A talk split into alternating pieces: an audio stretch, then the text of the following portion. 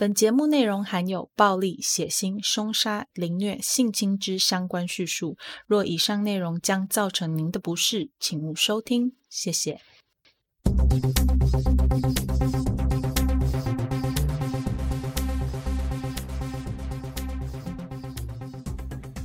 Hello，各位亲爱的听众，大家好，欢迎回到 Them 他们的故事。我是 Molly。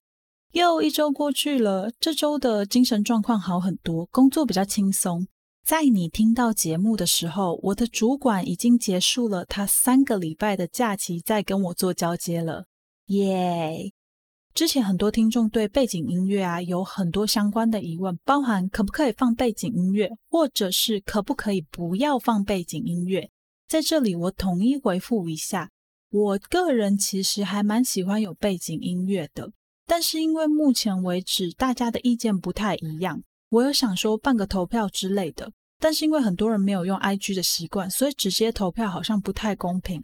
在我讲到解决方法之前，我们就先维持没有音乐，保持原本的节目风格。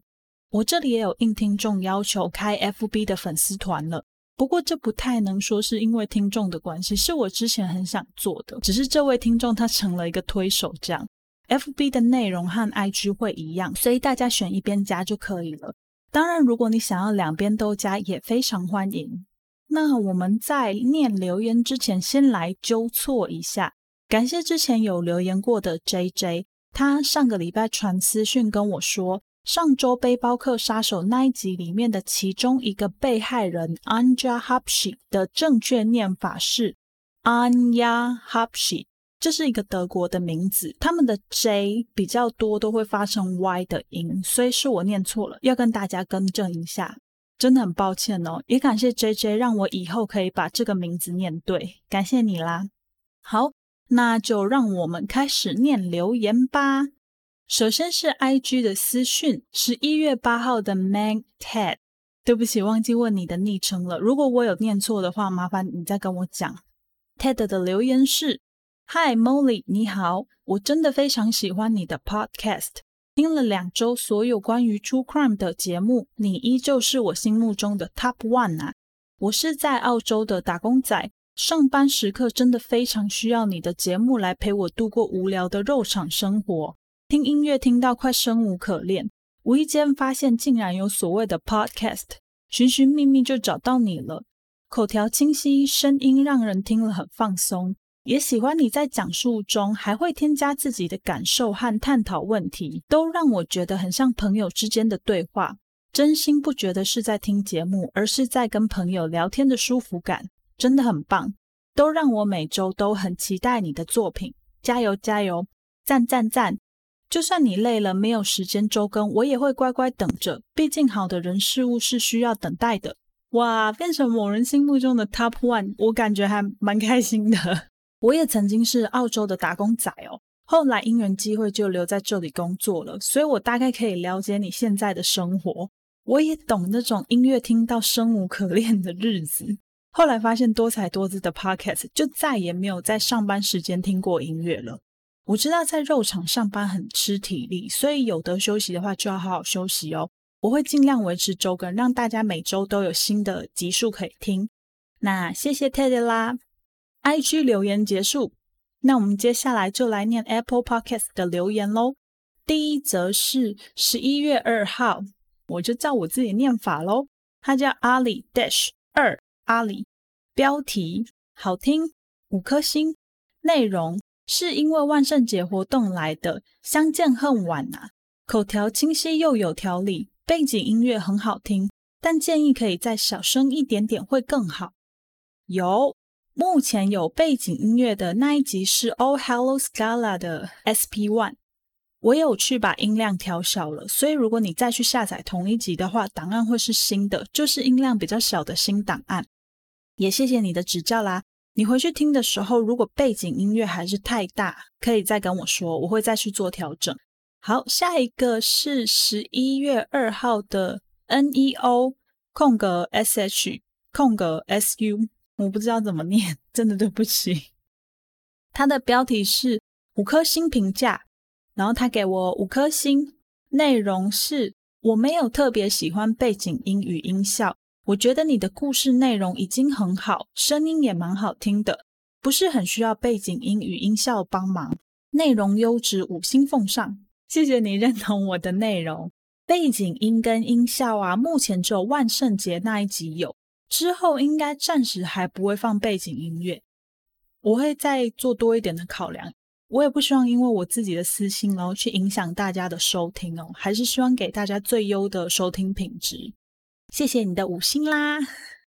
再接下来是十一月四号，Doris，标题是帮你顶上去，五颗星，内容是内容很棒，口条清晰，声音也很好听。谢谢你的分享，也会推荐朋友听。谢谢 Doris 啦，有机会就麻烦你推荐。如果他们喜欢节目的话，不要忘记去 Apple Podcast 帮我评论加五颗星哦，谢谢你啦。下一则是十一月四号的 You，应该是这样吧？You 标题：我也是哈利波特迷，五颗星。内容：因为万圣节特辑才从其他 True Crime 的节目知道这个优质频道，我也是第一次听就直接听完全部。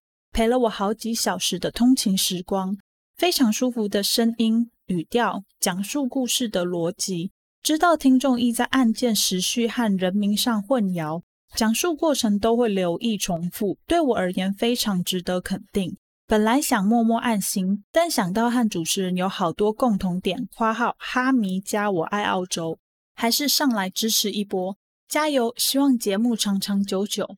天呐！居然有人发现我有特别在强调时序和人名，太感动了，辛苦没有白费。因为我自己在听有一些 podcast 的时候啊，如果我稍微一分心，就很容易搞混。所以我每次在制作节目的时候，都有特别注意这一点。我还蛮想知道，到底有多少人是因为万圣节特辑而认识我们节目的耶？真的很感谢 Lights Out 办这个活动，我玩的很开心，也让听众认识更多的 True Crime podcast。真的很感谢，嗯，也非常感谢 You 来帮我留言，谢谢啦。接下来是十一月五号，他的名字很可爱，他叫不告诉你啦啦。呃，标题是我觉得背景音乐有点太点点点，星等是五星，内容是觉得你的内容和陈述就很棒了，个人觉得不需要背景音乐。有有，我有把你们大家给我的建议通通都听进去，所以目前为止只有万圣节那一集是有背景音乐的，而且我有去把它调小哦。谢谢你的指教和五星，也谢谢你喜欢我的内容，感谢啦。下一则是十一月六号的听众，这位听众他很特别，他是之前有留言过的一位听众，他是 M A I P R。那他之前是给四颗星，但是现在回来帮我改成五颗星了，耶！他新增的内容是听到有念我的评论有点吓到，后面故事有越来越好的趋势，所以改成五颗星啦啦啦，棒棒！我还是会继续听你念的故事，因为好喜欢你的声音。希望 Molly 可以被越来越多人看到听到，希望可以用一个脸书的粉砖，人家没有 IG。花号是唯一最喜欢没有多余背景音的节目，听了舒服，陪伴我漫长无聊的上班时间。嗯，其实我看到这一则留言，我也有点惊讶，因为我本来以为你大概不会再来听我的节目了，所以看到你的留言又有帮我更新，我觉得超开心的。那像前面说的，我有开通 FB 了，你就是那个推手，那个把我推出来开 FB 的推手。那其实 F B 是之前就想要开了，因为我知道好像不是每个人都有 I G，现在有 F B 了，我平常就会把一些案件的相关人士的照片发上去。动态时报那边我也会补充一些资料，你有空的话可以对着照片和动态时报一起看，这样应该会让案件更加的清楚。那就谢谢你啦。好，下一则是十一月六号，标题推推赞赞，留言的听众是 Little Pona。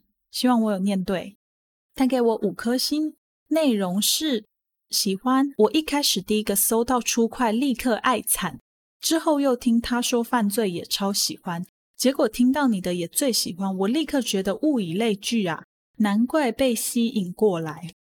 呃，其实有在听我节目的人，应该也都有记得说，我自己也是超喜欢出快和他说犯罪。除了这两档节目以外，还有另外一个节目叫做《Lights Out》熄灯之后，这个节目也是非推不可。他们是双口的，就是两个主持人的。最近刚又回归第二季，也是一档非常优质的真实犯罪 Podcast，所以大家有空可以去听听看哦。接下来是听众留言专区，这是在 Linker Tree 留言区那边的留言。第一则是十一月六号的午夜飞行，内容是。全部听完了，也太好听了吧！最喜欢这种又长、细节又多的节目了。上班必备陪伴，继续加油哦！期待听到更多故事。另外，感觉 Molly 跟爸爸感情好好哦，听到与爸爸的互动，觉得很可爱，真令人羡慕，哈哈！谢谢午夜飞行，谢谢你喜欢我的节目，我也会努力的做出更多优质的节目来让大家收听。有机会的话，再跟大家多多分享我跟家人之间的故事。前提是如果有人想要听的话了。好啦，那就谢谢你的留言吧。下一则是十一月十一日的哈卢，他之前有留言过，那他没有纠正我的发音，所以我应该是有把他的名字念对才对。他说：“Molly，我好喜欢你的节目，我听第五次了。哇塞！”你的声音好适合早上击败起床气，礼拜一逼退 Blue Monday，晚上陪伴入眠。听了好几个 podcast，只有你的重复听，而且关于心理相关障碍的也没有太多胡言乱语。我自己是做心理相关工作的，每次听到乱说跟污名化的时候就很难过。偏偏 True Crime 很容易提到人格障碍跟一些精神相关问题，有些会让我想翻白眼。希望你可以好好保养身体，才能够稳定出产节目。加油！哦，原来你是做心理相关工作的专业人士，太好了，我们有这样的听众。其实我每次在讲心理相关的知识的时候啊，我就会先去查很多很多的资料，就怕会讲错或者是讲不好，造成一些误会跟伤害。但我知道有时候网络上的资料难免有偏误，或者是我自己在阅读资料的时候没有读懂。所以，如果我有讲错的话，拜托你一定要跟我说。那这边就先感谢你啦。不过我的节目可以被你听五次，真的也是太感动了，真的很谢谢你。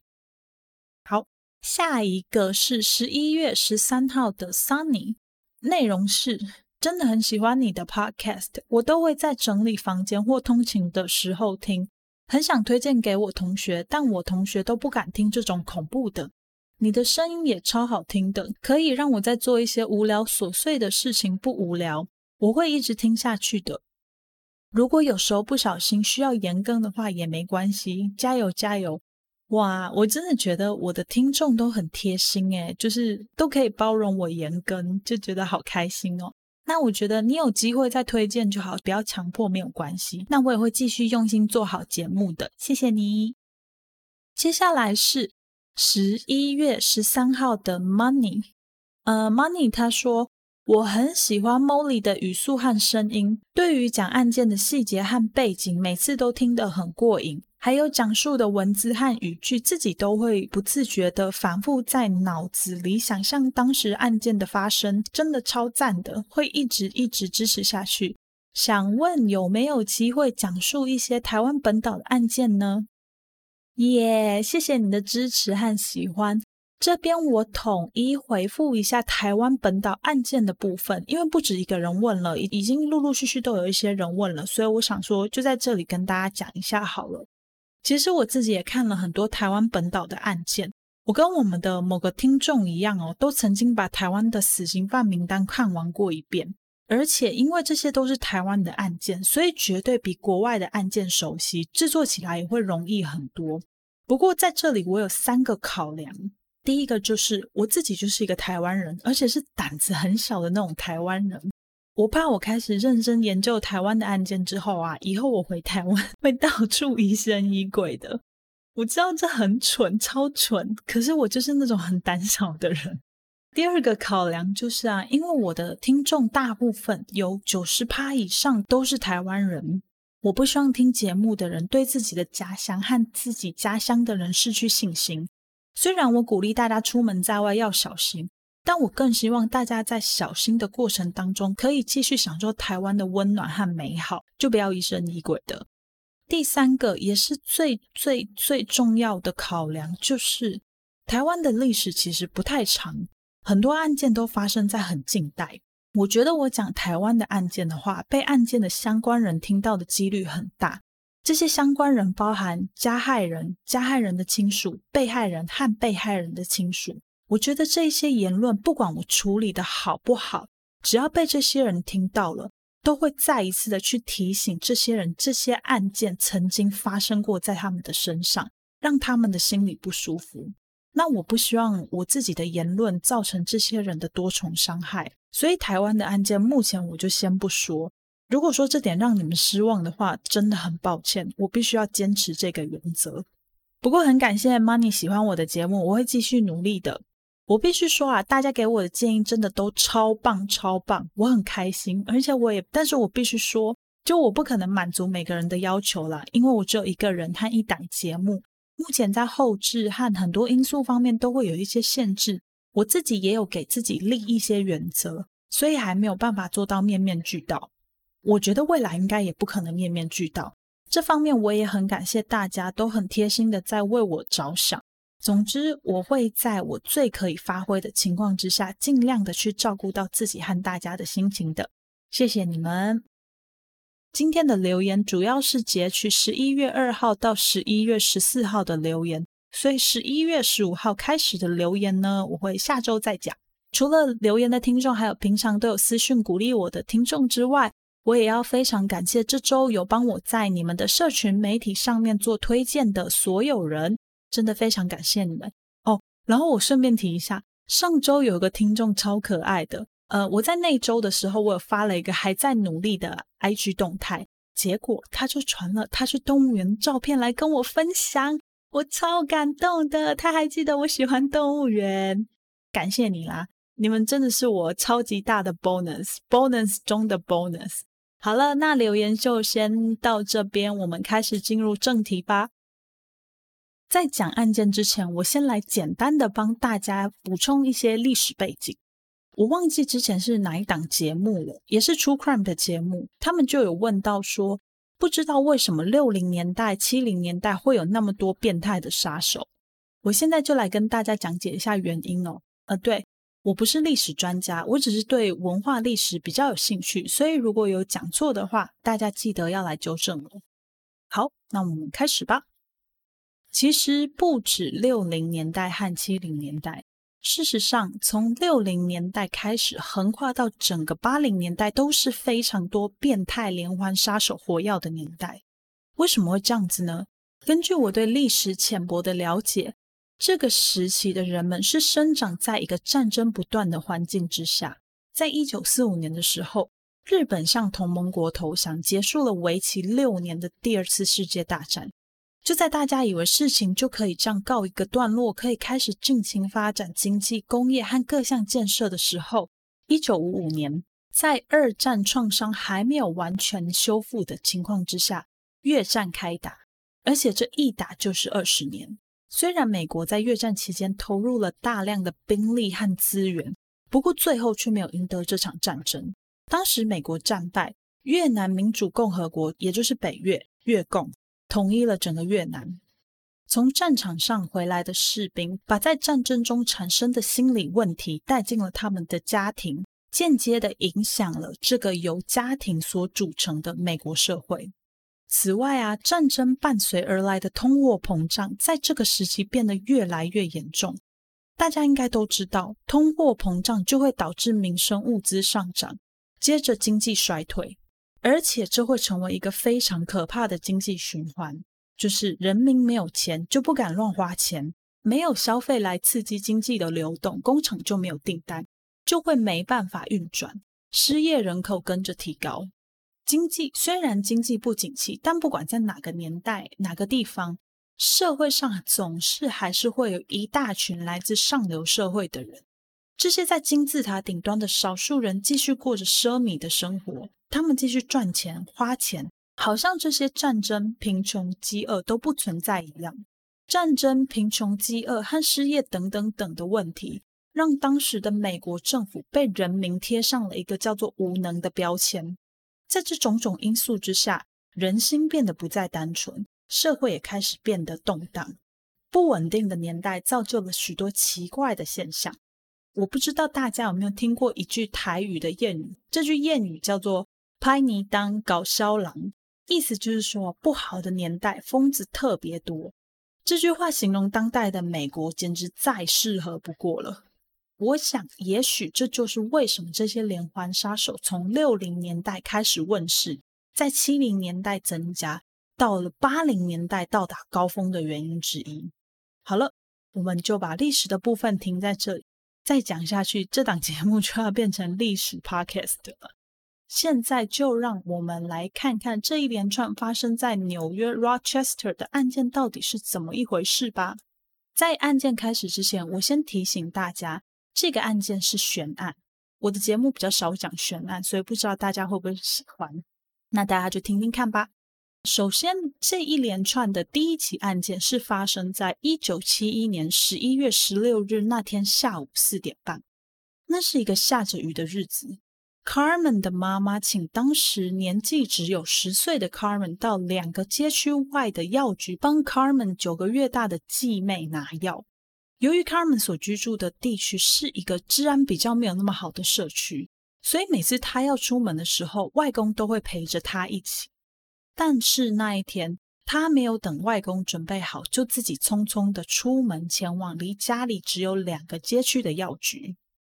我们先把案件暂停在这里，来看一下这位叫做 Carmen Colon 的小孩到底是怎么样的一个人。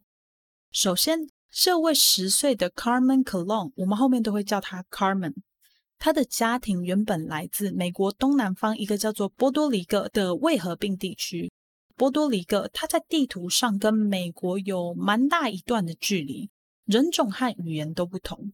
不过，它是属于美国的一部分。因为曾经被西班牙殖民过的关系，所以岛上的主要语言以西班牙文为主，信仰则为天主教。也因为是属于美国的一部分，因此两地之间的人民是可以自由往来、不受限制的。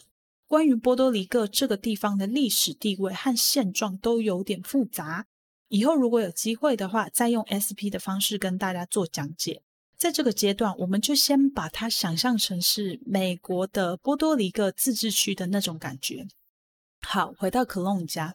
克隆一家是来自波多黎各的移民家庭，是在 Carmen 八岁的时候才全家一起移民到美国境内的纽约州的，所以很自然的，在这个家族里面的母语就是西班牙语，而且他们维持了他们原本的天主教信仰。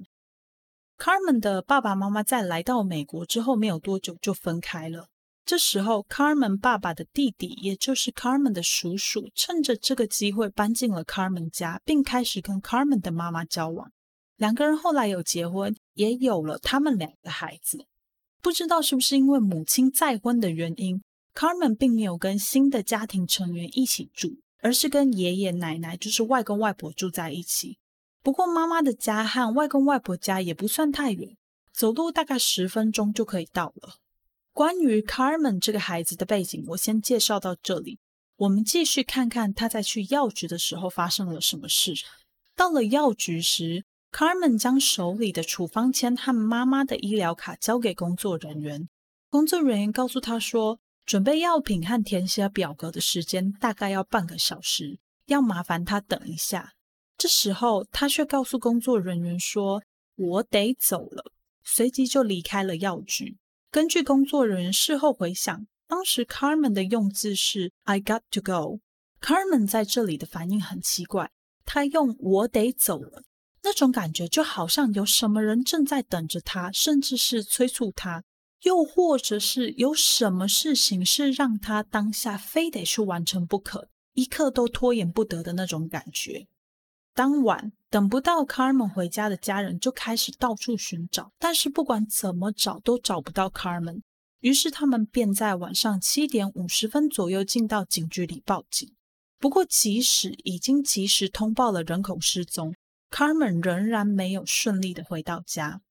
两天之后，两位在练习骑摩托车的青少年在 Churchville 的四百九十号公路附近找到了 Carmen 的遗体。Carmen 的遗体被找到的时候，上半身的衣物还在，下半身除了鞋子和袜子之外，就没有其他可以遮蔽身体的物件。此外，他的身上还有一道又一道很深的抓痕。根据进一步的见识后发现，Carmen 是从正面被人活活勒死的，而且在死前还曾经遭到凶手无情的性侵害。除此之外，他的身上还沾有一些不明的白色毛发。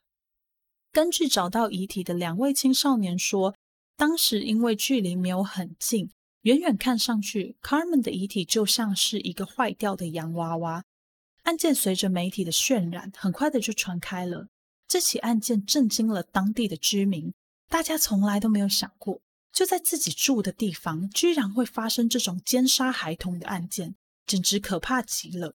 所有人只要家里有小孩的，都会想尽办法避免让孩子单独在外。几乎所有的家长都把神经拉紧到几乎要崩断的程度。在 Carmen 遗体被发现后，警方随即成立了专案小组来调查这件事情，同时也设立了报案专线。在这个时候，美国当时的两个报社，分别是《时报联盟》和《民主党与纪事报》，提供了两千五百美元的赏金，希望可以透过举报者找到更多有用的讯息。在这里补充一下，一九七零年代的两千五百美金，如果用黄金价格换算到现在的话，大概会是两万五千美元。如果是物价的话，当时一美元大概可以买三个外带餐盒。这个资讯提供给大家参考一下。不过，即便有了这笔赏金，不管是报社还是警方，通通都没有收到有效的举报电话。于是，很多民众就开始自发性的捐款，将赏金累积到了大概六千美元。至于六千美元相当于现在的多少钱，就麻烦大家用我刚刚说的比例去换算一下喽。好，我们回到案件，就在赏金慢慢提高之后的几天。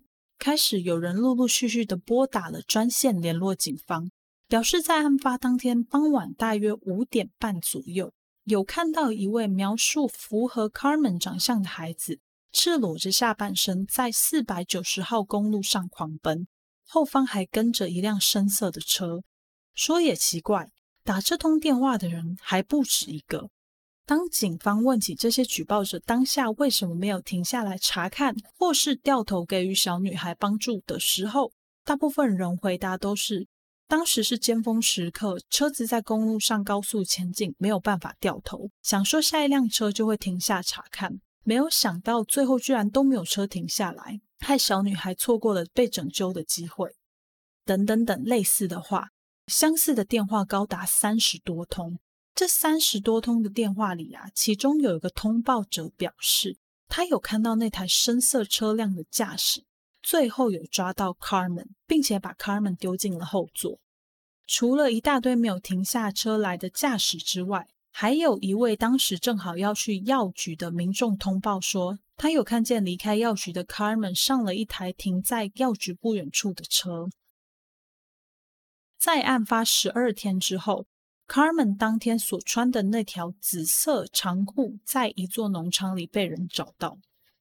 因为这个案件在几个月之后，慢慢的开始没有人关心，所以当地的警察在一九七二年的时候，准备了五个大型的公路看板，放在 Rochester 周围。看板上面除了有 Carmen 的照片和一些基本资料之外，最上方还大大的写着。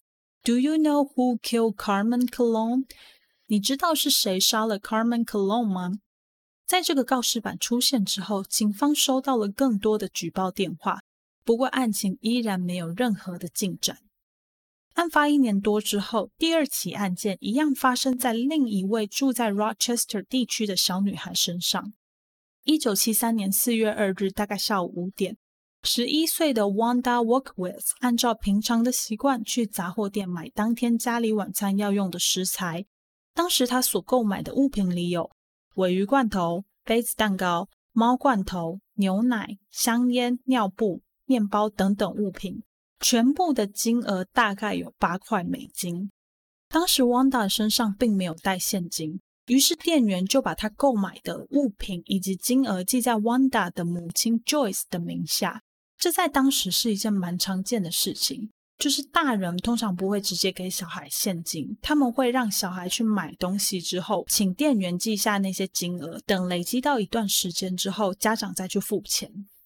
由于那天外面下着大雨。店员还怕分太多袋子，Wanda 会不好拿，所以特地用一个大袋子帮他把所有的东西装起来，让他可以直接用抱的。当时 Wanda 还提醒店员说，隔天就是他其中一个妹妹的十岁生日了，他很期待。好，一样，在继续讲下去之前，我们先来介绍一下 Wanda work with。Wanda 是一个很聪明、心思非常灵敏的孩子。他善于解决各种突如其来的危机或是问题。根据学校老师、同学和邻居表示，Wanda 是一个 streetwise kid。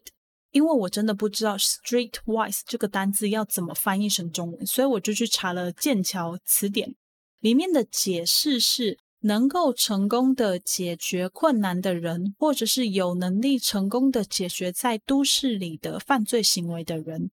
我不知道有什么中文字可以对应上这一个单字，所以如果你有任何答案的听众，拜托跟我说，我会跟之前一样在节目上帮大家做更新。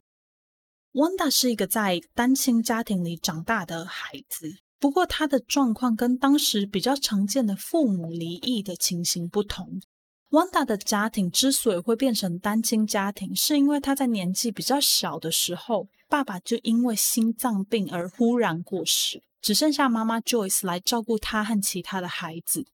不过 Joyce 在丈夫过世之后，可以说是有一点点一蹶不振。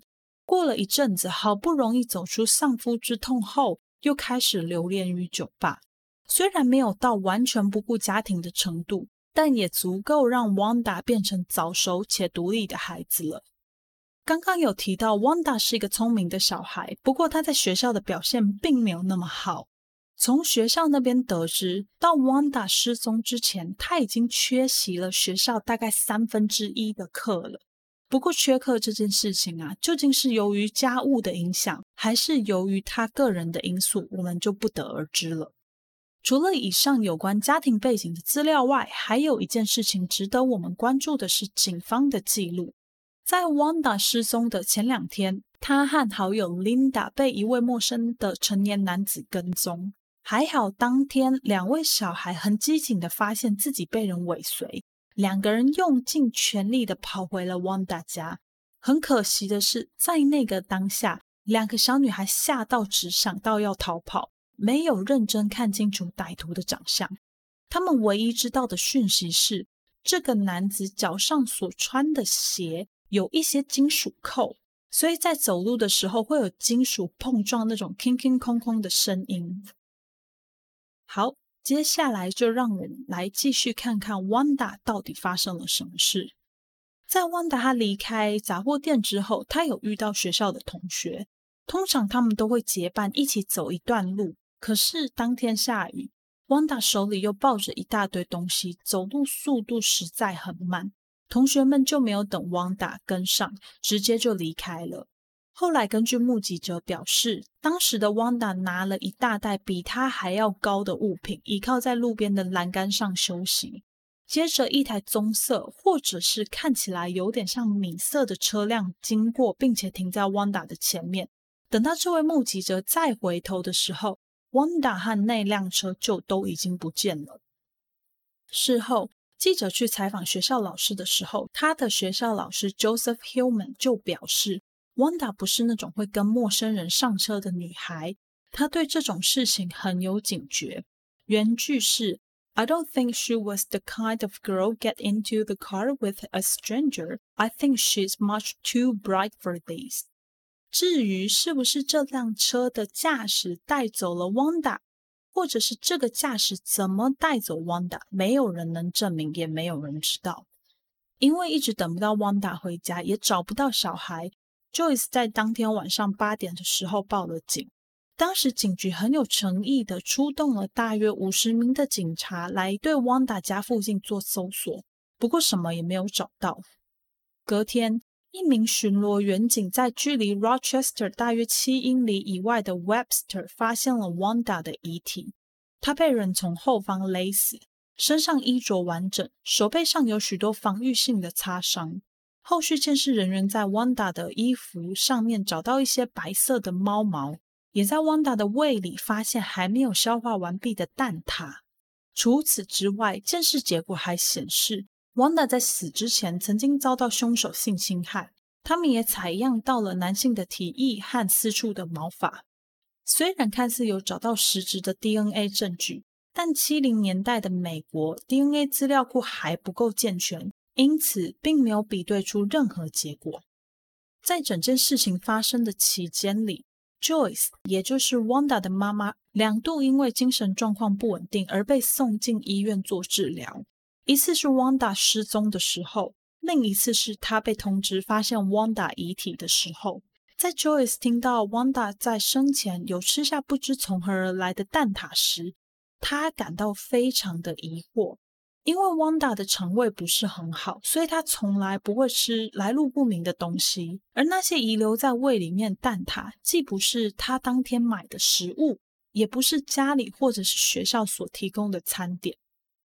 Wanda 的案件让当时 Rochester 地区的父母人人自危。警察有针对这起案件设立了匿名的举报电话，并寄出一万美元的奖励金，希望可以找到凶手。不过，案发不到一年，又一个悲剧发生。同一年，一九七三年十一月二十六日，Michelle Mianza，后面我们就叫她 Michelle。Michelle 当天因为在学校和同学起冲突而被留校查看，但这个冲突并不是他引起的。在讲述案件之前，我们来快速的讲一下 Michelle 的背景。Michelle 本身也是生长在一个单亲家庭里，在父母离婚之后啊，Michelle 和其中几个兄弟姐妹被分配给妈妈 Caroline 照顾，而其他人则跟着爸爸。不过，Michelle 跟爸爸之间还是保持着良好的关系，并没有因为父母的离异而疏离。在案发的当年，Michelle 是十一岁，案发的隔天就是她十二岁的生日。Michelle 她本身算是一个生理发展比较快的小孩，跟同年龄的孩子相比，他长得比别人高，也长得比别人壮，甚至还可以说是有点圆圆胖胖的。那大家也知道啊，扣除掉一些特别的个性原因不说，小时候在学校里最容易被人家霸凌的，多半就是长得特别矮，不然就是特别胖的人。Michelle 对同学来讲就是属于后者，同学特别喜欢捉弄他。案发当天的留校查看，就是因为他回击一个欺负他的同学，所以两个孩子同时被留校查看。对你没有听错。先被欺负的 Michelle 也被留校查看了。关于这点，我有问过我的室友，他说他小时候也有类似的经验。他回击了一个莫名其妙跑来揍他一拳的高年级学生，结果就是两个学生都被学校办停学处分一个礼拜。学校的立场是不鼓励学生动手，即使是被害者。他们认为，你如果被欺负了，应该要向学校报告，而不是打回去。打回去，在学校眼里就会让这一起事件变成是打架，而不是被欺负，因此才会让双方都遭到停学处分。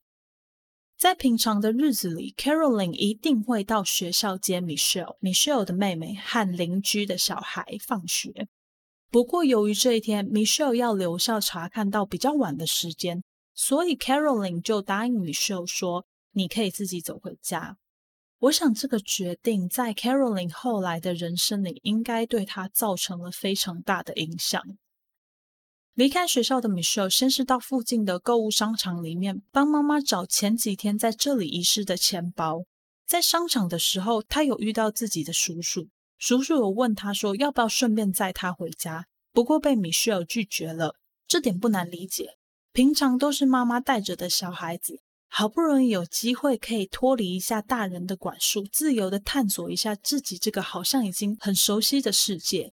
即便到了我这个年纪，都还是会很兴奋。何况是 Michelle 这样的小小孩呢？当时的时间大概是在三点二十分左右。到了大概三点半的时候有一位目击者看见 Michelle 坐在一台白色或者是棕色的车里面。这辆车之所以会引起人们的注意，是因为驾驶在一条不算太大的街道上超速行驶。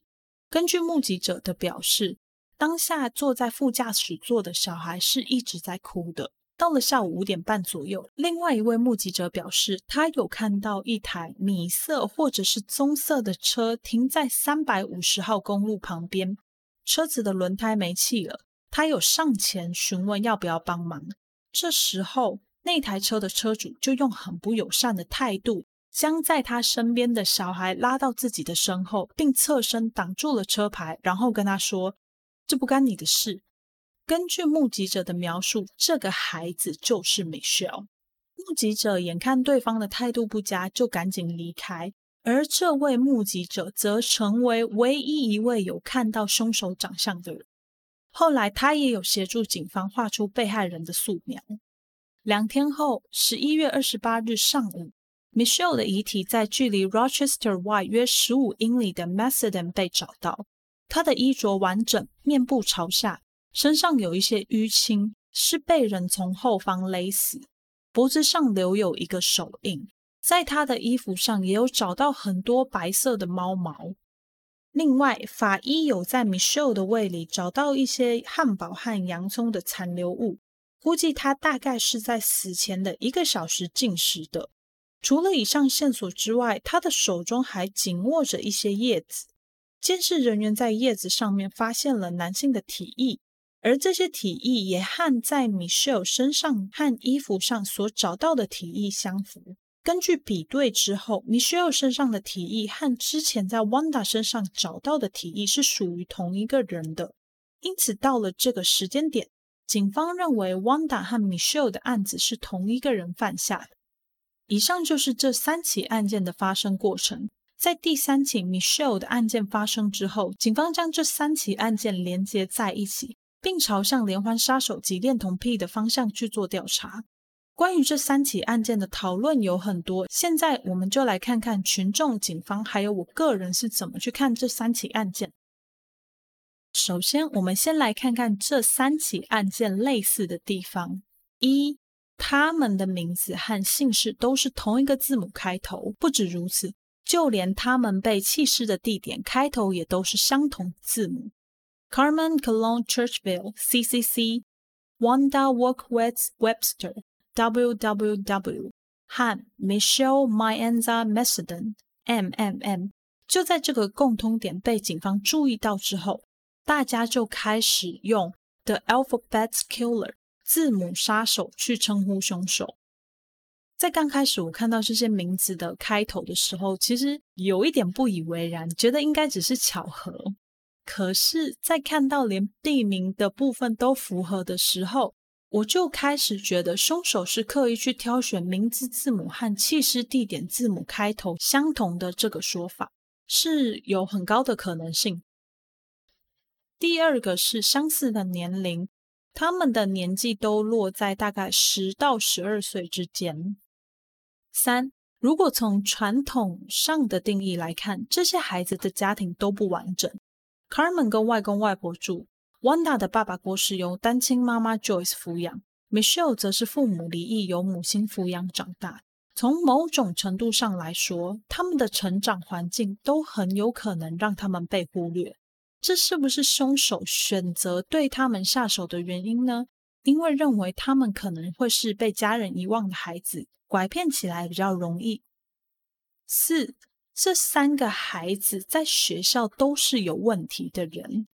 以西班牙文为母语的 Carmen 英文不好，课业上跟得非常吃力，所以在放学之后常常必须要留在学校上额外的英文加强课。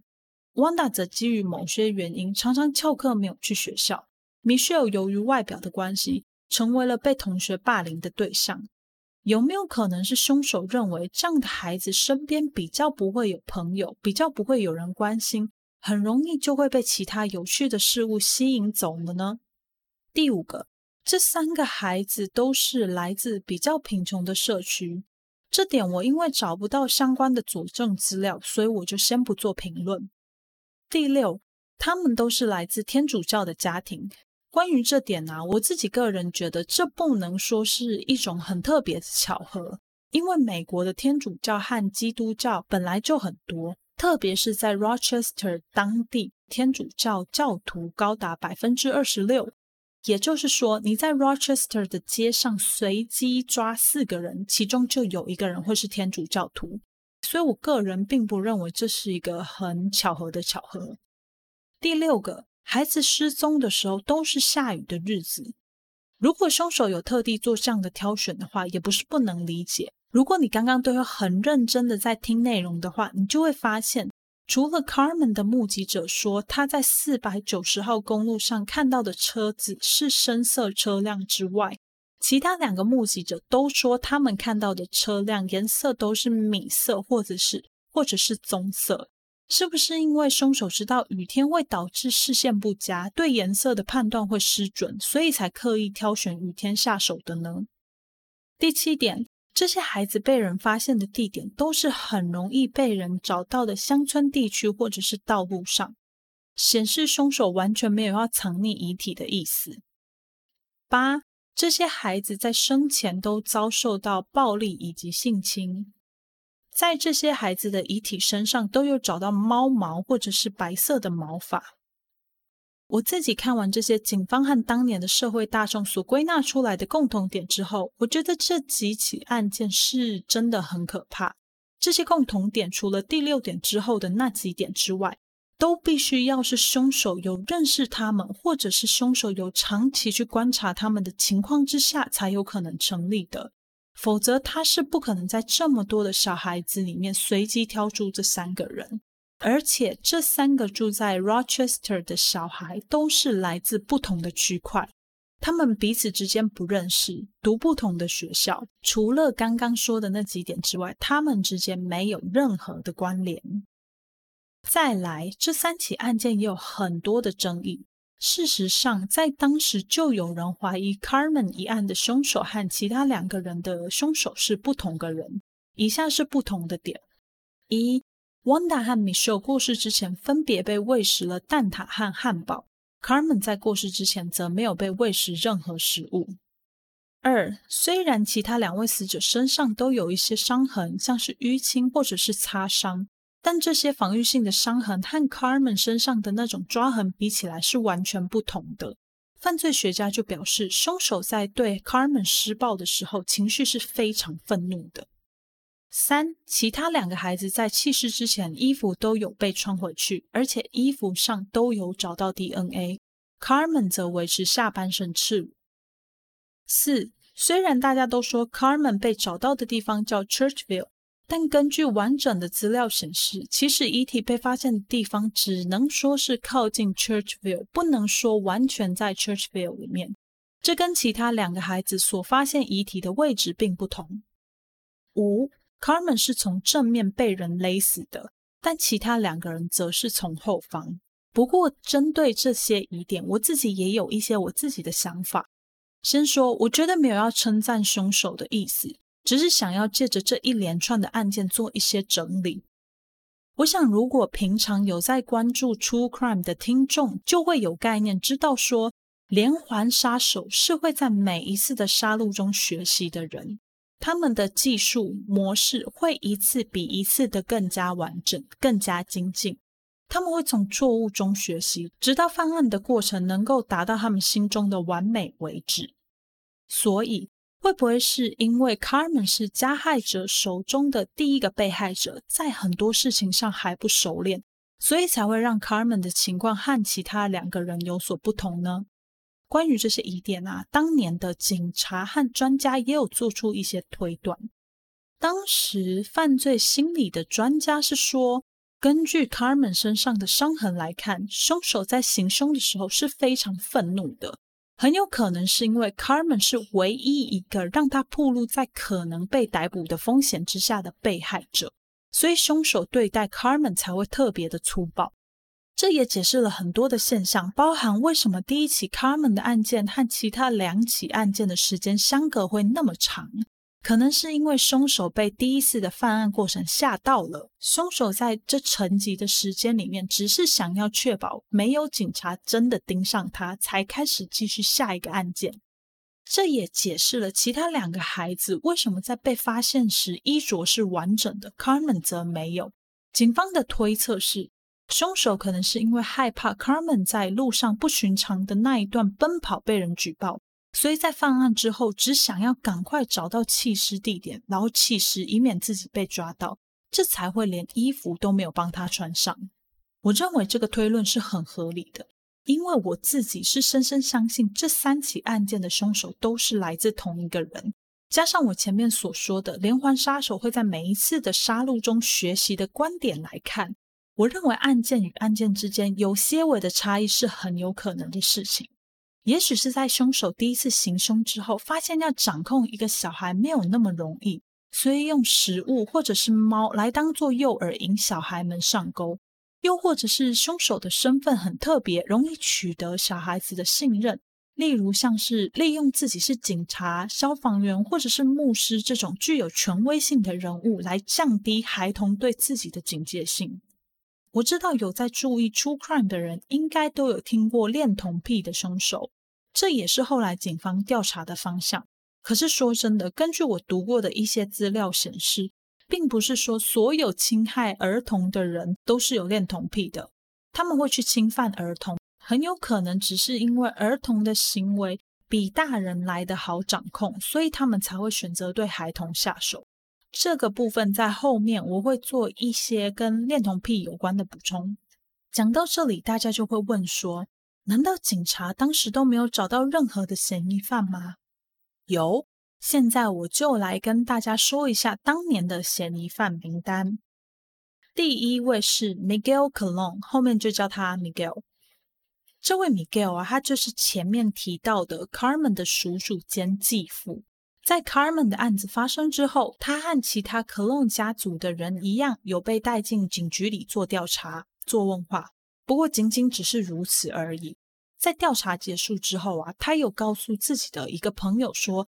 他在 Rochester 做了一件很糟糕的事情，所以要赶快离开这个地方，回到波多黎各去。而且他也的确这样做了。这个举动以及这个说法，就让当时的警方对这个人产生了很大的质疑。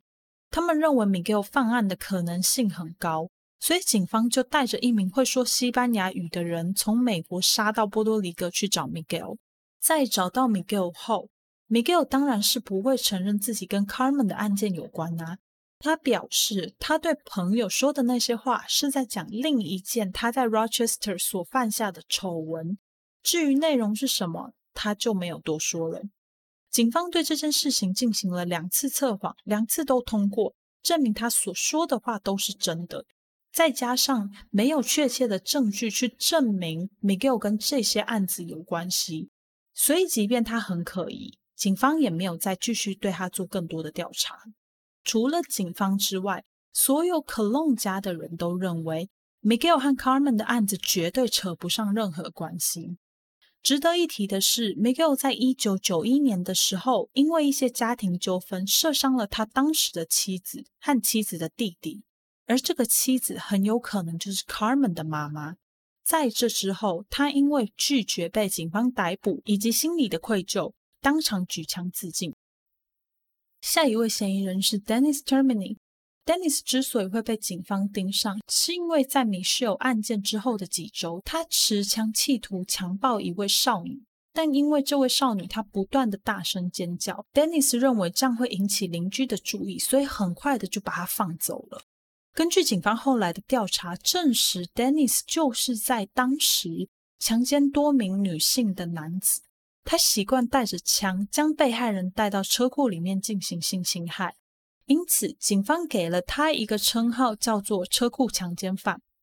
不过，他的被害人年龄都是介于十八到二十一岁之间的女子，跟我们今天讲的三起被害人年龄差距很大，所以警方认为他可能不是这起案件的凶手。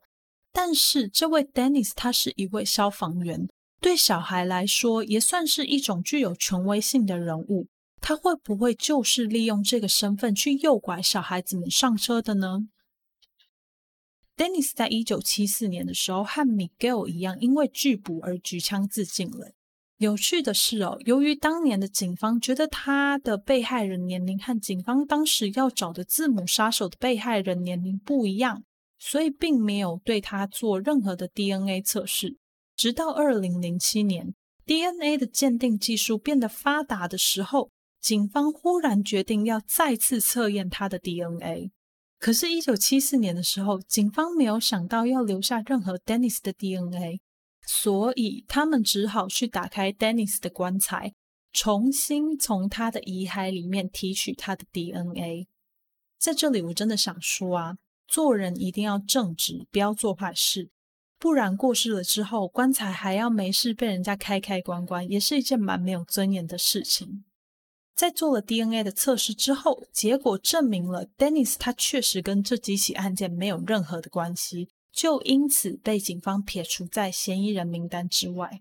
再来，再来，第三位就是一名非常有名的连环杀手 Kenneth Bianchi。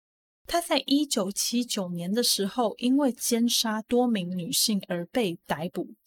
肯尼斯在这个字母杀手案发的这几年，他的确是住在 Rochester 地区，一直到了一九七五年才搬到洛杉矶。他曾经是在冰淇淋店工作的，他曾经是在冰淇淋店工作的员工，可能是因为这个身份，让他有很多机会可以认识很多的小孩和女性，这也是警方后来将他列入嫌疑犯名单的原因之一。可是很可惜。这么可疑的人，他也不是凶手。警方透过当年在 Wanda 脖子上的那个手印比对，发现这个手印跟 k e n n i s 的手印并不符合，所以排除了他在此案件中的嫌疑。最后一位也是另外一个很有名的连环杀手，而且在做 DNA 比对之前，警方家属还有社会大众都一度认为案情就要在此有所进展。不过，这个希望落空了。这位七十七岁的男子 Joseph Nasel 并不是凶手。不过，他的背景和被害人真的很难让人不相信他跟这些案子没有关系。首先是 Joseph 本身就是来自 Rochester，再来就是他的被害人名字也是非常有趣，Roxine Rugish（R.R.）、Pamela Parsons（P.P.）。Chelsea Tafoya T.T. 和 Carmen Colon C.C. 最后一位 Carmen Colon 和我们第一位被害者同名，但是不同一个人。我稍微去查了一点资料，Carmen 和 Colon 这个名字和姓氏在西班牙的名字里面算是蛮常见的，所以我们都不需要太意外。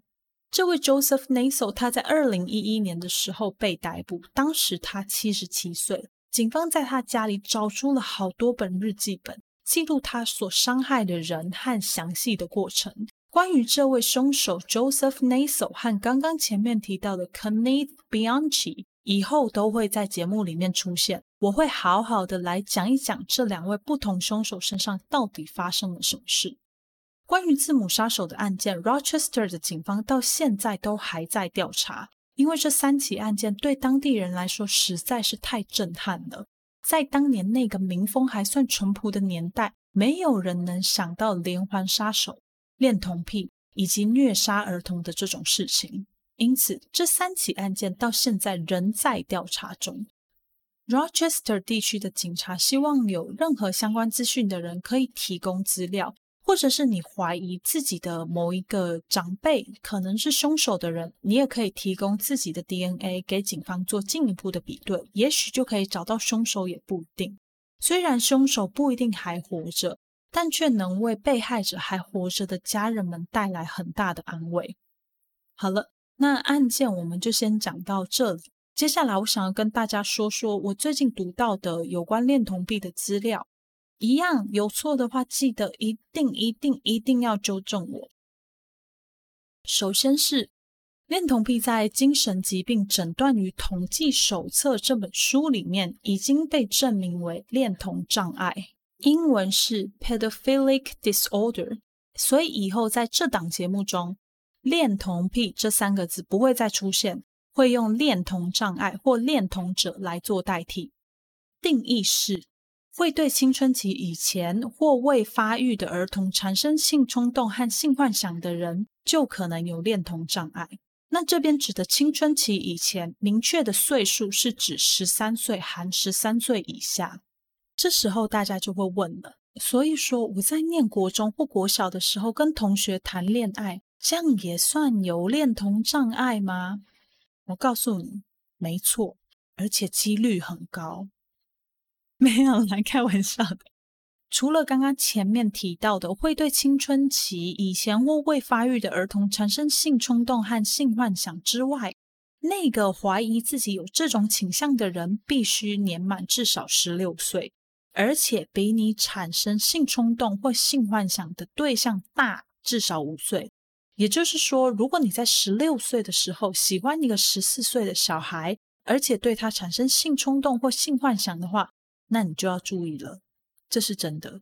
除此之外，还有一些自我检测的方式，例如对前述所阐述的这种对未满十三岁孩童的性冲动和性幻想有强烈的渴望，而且持续长达六个月以上。再来就是会因为这些性幻想而采取行动，或者是为了这件事情感到痛苦和困扰而影响了你的工作和你的生活，这样才符合所谓的恋童障碍。基本上就跟许多精神问题的自我检测类似，也就是说，这个问题已经持续了一阵子，而且这个问题对你的生活已经造成了影响。这样的话，你可能就真的要去咨询一下专家的意见了。说一下，前面定十六岁，是因为通常在这个年龄的孩子已经对自己的性倾向非常明确。再来有几个大家比较容易误会的点，我想说一下，包含前面案件里讲的侵犯儿童的人就一定有恋童障碍吗？这一点答案其实是不一定。就像前面所说的，会去侵犯小孩的人，很有可能是因为他们认为小孩比大人来的容易掌控，或者是说他们没有办法从和成年人的性交活动中得到快感，因此将对象转为小孩。再来就是，很多人会以为恋童障碍者只会对小孩有性幻想，或者是只想跟小孩发生性关系。这个不一定，恋童障碍也算是性癖好的一种。人有特定的性癖好，不代表他不能够进行正常的性活动，只是他可能更偏向于某一方面的嗜好而已。换句话说，有恋童障碍的人其实也会和一般的成年人正常发生性关系，而且对一般人的性幻想程度是相同的。这个大家一定要知道的观念，也帮助我们厘清另一个事情，就是不是所有的恋童障碍者都会去侵犯小孩。基于道德和法律，大部分有恋童障碍的人，他们并不会真的去做这样的事情。甚至大多数的他们和正常人一样，并不想伤害任何人，就像是一般人会有性上面的需求一样。但是真的很少会有人去路上随便强暴别人一样。一项非临床调查中显示，面对社会普遍的排斥和恐惧，百分之四十六的恋童者曾经因为这个问题而认真的考虑过要自杀。已经有自杀计划的有百分之三十二。曾经企图自杀的有百分之十三，由此可见，因为社会施加的压力，这些恋童者对于自己的癖好也是相当的排斥。在这里，我不是要推广或鼓励大家成为恋童者，而是希望透过我上面的讲解，大家可以去对这样的族群有更多的了解。当你在遇到身边的人有类似的困扰时，要鼓励他去就医，鼓励他去找咨询师。目前为止，医学上可以配合一些辅助治疗，帮助减缓这样的问题及这样的性冲动。所以，如果听众们你自己本身有这样的问题，或者是你知道身边的人有这样子的问题，一定要好好的鼓励他们去找专业人士咨询。光是你自己在那边忍耐、困扰、压抑自己，就让自己超级痛苦了。所以找医生或者是咨询师寻求协助，他们绝对可以用他们的专业来帮助你。我必须再强调一次，我没有在开玩笑哦。如果你真的有这样的问题，一定要寻求协助。我相信你一定也不想要自己有这样的困扰。但是，请你也不要责怪自己，那就跟我们没有办法去抑制自己喜欢一个人一样。不过，如果你能好好的提前防范，保护好自己，以及保护那些被你喜欢的小孩子的话，我会认为你是一个善良、正直，而且绝对值得我们尊重和敬佩的人。恋童障碍就介绍到这里。我知道有些听众是心理方面的专业人员，所以如果我说错，或者是哪一段讲的不好，用字不太精准的话，拜托都跟我说，我才有机会可以更正。好，那我们节目就差不多到这里，要到一个尾声了。在这里，最后最后提醒大家一下，如果你是使用 Apple Podcast 的朋友，请到 Apple Podcast 给我五颗星加评论。如果你有任何的想法或者是问题，都欢迎来跟我说，或者是纠正我。这周就谢谢大家的收听啦。好了，那节目就到这里啦。我是 Molly，我们下集再见，拜拜。